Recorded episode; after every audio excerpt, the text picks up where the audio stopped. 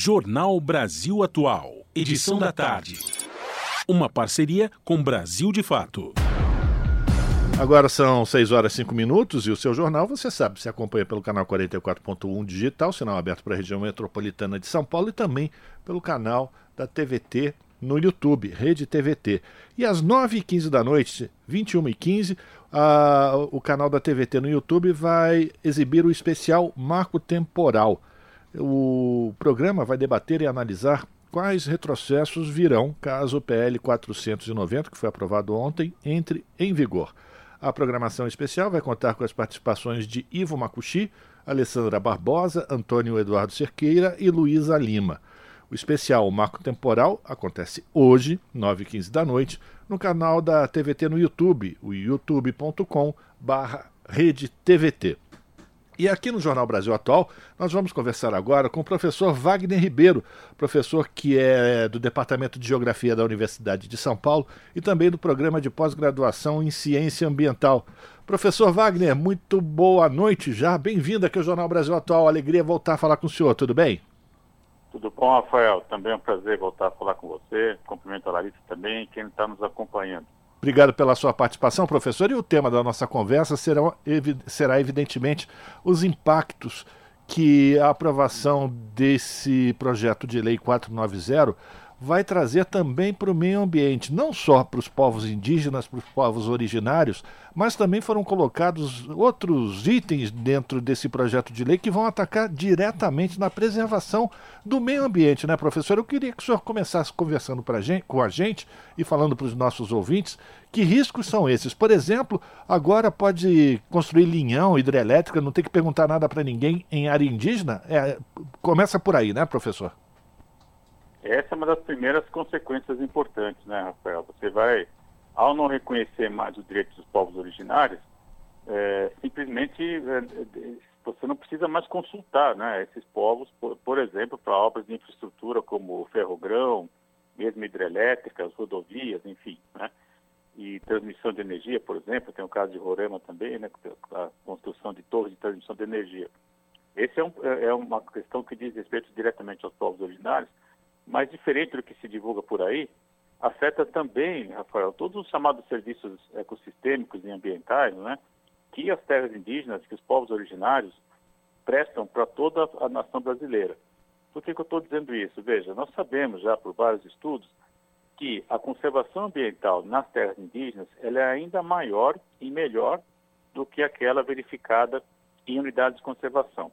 Por quê? Porque os povos originários sabem viver na terra. Né? Eles, eles, vivem, convivem nessas terras há séculos né? e conservam as terras, eh, apesar de usarem a, o potencial que elas oferecem. É, essa é a grande questão. E ao diminuir esses serviços ambientais e ecossistemas, vão ter mudanças importantes, né? por exemplo, em padrão de chuva, vamos ter mudança, por exemplo, também na perda da biodiversidade. Né? Essa é outra questão também que é pouco comentada. Nós sabemos que o conhecimento do, desses povos originários junto às espécies, ela é fundamental, por exemplo, para o desenvolvimento de novos fármacos, né, de novas fontes de energia, novas fontes de alimentos, enfim. Então, é, são prejuízos de várias ordens, né? E o principal deles, me parece, que é justamente a tentativa de grilagem de terras, né, que é o grande ponto que está em discussão, associado aí, fundamentalmente, ao, uso como, por exemplo, mineração em áreas é, de povos originários, com as consequências que a gente tem assistido. Né? Infelizmente, estudos recentes mostram aí uma série de pescados também já contaminados com minérios, né? com, com, com, resíduos de mineração, na verdade, muitas vezes praticadas em áreas ilegais, como é o caso da, daquela que se verifica em terras indígenas, por exemplo.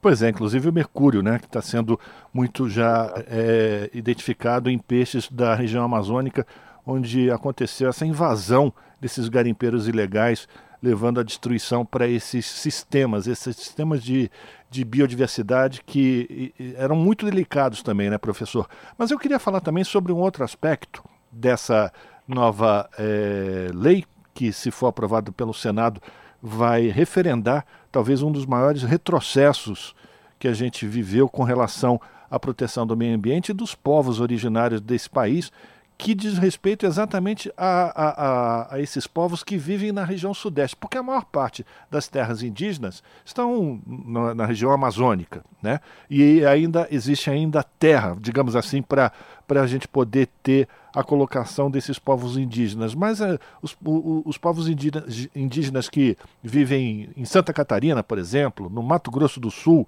que são vítimas também do avanço desenfreado desse agronegócio predador também serão muito impactados sem a menor possibilidade de conseguir um espaço que pode, inclusive, ser o, o, o ponto de, de saída para a recuperação de vastas áreas que foram degradadas por conta dessa ocupação desenfreada do agronegócio, né, professor? Não há dúvida, Rafael. Essa tese é muito estranha, né, criada em cima do debate do, do, da demarcação das terras dos Yanomamis, né, lá no, já tem mais de 20 anos isso, é, ela acabou ganhando repercussão importante, que é justamente inventar uma data, como se fosse possível, né, você vincular o direito a uma data, né, quando na verdade se trata, se trata de um direito que reconhece a condição do povo originário pela sua própria maneira de ser, não, por um, não com uma data. Né? Quando você reconhece um modo de vida originário, não é a partir daquela data que você vai reconhecer. É um modo de vida originário que está posto há séculos, né? E os laudos antropológicos, é? também os trabalhos de arqueólogos, mostram que essas práticas são de muito tempo. É, o que esse marco temporal está dizendo é o seguinte: ah, só aqueles povos que foram reconhecidos até 1988 é que são equivalem, né, que vão ter direito ao acesso à terra porque é um absurdo, já que muitos povos, é, é, alguns inclusive, né, nós sabemos que tem até povos que não querem, não têm contato conosco, né, são comunidades isoladas. Então também, se porventura encontrarmos com esses, com esses, com esses brasileiros, de certa modo também são brasileiros, né, é, eles não teriam, por exemplo, o reconhecimento de suas terras, porque afinal de contas o contato foi depois de 1988. Essa é uma aberração absurda, né, que está sendo aprovada, e inclusive não tem sustentação, do meu ponto de vista, em termos jurídicos, já que a cláusula da Constituição, em momento algum, fala em, em data para começar a valer o direito. Ela simplesmente reconhece o direito. É, mas é evidente que, do meu ponto de vista, se você permite, né, é, fazer uma análise mais política, o que aconteceu nessa votação e também na votação da semana passada foi uma demonstração de força né, do Congresso brasileiro frente ao governo Lula para dizer claramente o seguinte: olha, se você não vier, não vier conversar, né, e conversar com eles é basicamente é, abrir a mão né, com, com, com, verbas e cargos em ministérios, infelizmente, nada vai passar. Né? E eu, eu, eu lamento sempre só que essa pauta envolveu as questões socioambientais, né? envolvendo aí a, ministra Marina, a ministra, a ministra Sônia Guajajara e agora também o marco temporal. Mas qualquer outra pauta que começasse a ser tramitada no, com esse Congresso que temos hoje, né, eu acredito que o resultado seria o mesmo. Pois é. Então, gente, Diga, pois não. Não, não, então, eu queria exatamente explorar mais é, essa situação, já que o senhor falou da, da ministra Marina Silva, da Sônia Guajajara, que são dois ministérios que podem ser, inclusive, é, deixar de ter uma função é, prática, né, diante daquilo que foi aprovado também ou que está sendo manejado lá no Congresso Nacional sobre a, a, ação desses dois ministérios que foram criados pelo governo Lula. E aí a gente também tem mais uma outra questão política nessa história que se é, coaduna com aquela aprovação do, do, do projeto de lei das fake news, porque tem muito deputado ruralista que está espalhando mentira, né? Continua espalhando mentiras. Por exemplo, dizendo que com a, aprovação do marco temporal, eh, os indígenas vão poder reivindicar as praias de Copacabana, por exemplo, porque estariam, eles seriam os originários daquele lugar. É uma quantidade de bobagem, de fake news que vai sendo espalhado. Por isso também que boa parte desses parlamentares não querem, inclusive, a aprovação de um projeto que combata as fake news, né, professor? Não há dúvida, é um pacote de fato né, de reformas necessárias para esse país e que vai encontrar forte resistência no Congresso, dado o perfil extremamente conservador, eu diria, certamente é o Congresso mais conservador que nós temos desde a Constituinte, não há dúvida com relação a isso. Então esse enfrentamento, Rafael, ele vai ocorrer ao longo dos três anos e meio que temos pela frente é, do governo Lula, né, e é preciso muita habilidade. Eu acredito que o presidente Lula tem essa capacidade política de coordenação, mas ele não pode estar no Congresso, ao mesmo tempo estar fazendo relações externas, como ele tem feito essa semana, por exemplo, é, enfim, e está atuando em visitas internacionais. É preciso ter uma certa organização, uma divisão, digamos assim, de tarefas, né? mas que necessariamente vai passar pelo aval do presidente nessa negociação com o Congresso, que terá que ser feita. Não há outra forma, senão tudo, tudo isso estaria ameaçado. E a votação está para ocorrer entre hoje e amanhã também, né? Então, são questões aí que estão é, mostrando o primeiro braço de ferro, né? E tem muitos que teremos pela frente entre o governo e esse Congresso conservador. Bom, essa batalha na Câmara com relação ao marco temporal foi perdida pelo governo, mas agora existe uma trincheira que é o Senado e também Exato. a Justiça, né, professor? É preciso que dúvida, a sociedade. Não dúvida. Nada está perdido, né? São batalhas. Exatamente. A guerra não está resolvida. Acho que você está lembrando uma questão muito importante, né? Temos o Senado, é possível sim reverter essa discussão no Senado, até porque ela foi feita de maneira muito atropelada, o que do meu ponto de vista justifica, né? Porque é essa ação que os deputados têm para dizer, olha, não vai passar nada aqui se você não vir conversar, e vir conversar, como eu já disse, é liberar verba e liberar cargo. Infelizmente é isso que se trata.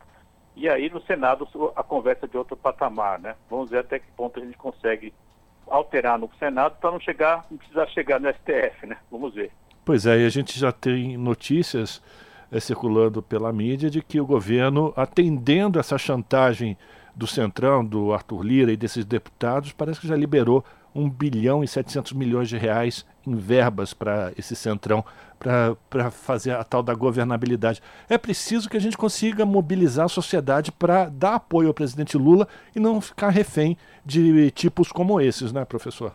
Essa é a grande alternativa, Rafael. Eu estou com você, né, e tenho dito que se não tiver povo na rua, vai custar muito caro. Se a cada votação custar 1 bilhão e 700, 1 bilhão e 700 milhões, é, não há fundo, não há tesouro, não, é? não há é, recurso que, que dê conta disso tudo. Então nós temos de fato aí que ter mobilização sim nas ruas, né, para que a gente possa, como ocorreu logo depois do 8 de janeiro, né, dar uma resposta importante para esse Congresso, dizendo, olha, nós não queremos esse tipo de prática mais no país, vamos fazer política com P maiúsculo, né?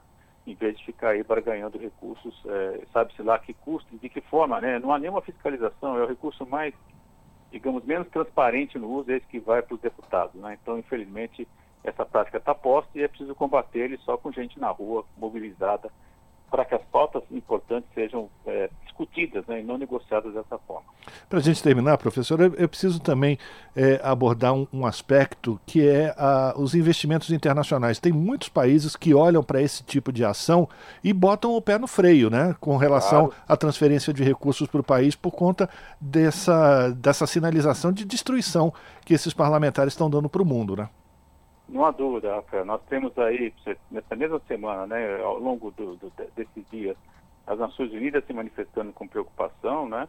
É, alguns emissários de, do, da União Europeia também dando sinais de que não, não estão satisfeitos com a, com a, condução da política de direitos humanos, né? Porque não deixa de ser direitos humanos, né?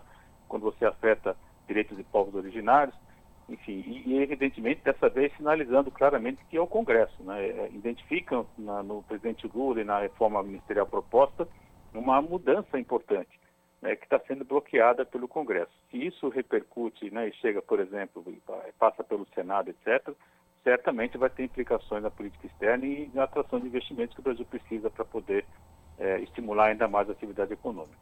Agradecer a participação do professor Wagner Ribeiro, professor do Departamento de Geografia da Universidade de São Paulo e também do, pós, do programa de pós-graduação em Ciência Ambiental, fazendo uma avaliação aqui para os nossos ouvintes e as nossas ouvintes do que significa a aprovação pela Câmara dos Deputados desse chamado marco temporal e os retrocessos que o país pode viver se essa, esse texto for referendado também pelo Senado Federal, o que a gente pode enfrentar de problemas num futuro muito próximo. Professor, muito obrigado pela sua participação.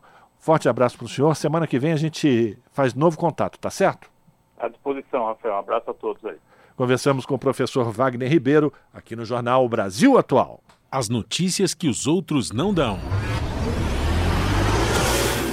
Jornal Brasil Atual. Edição da tarde. Uma parceria com Brasil de Fato.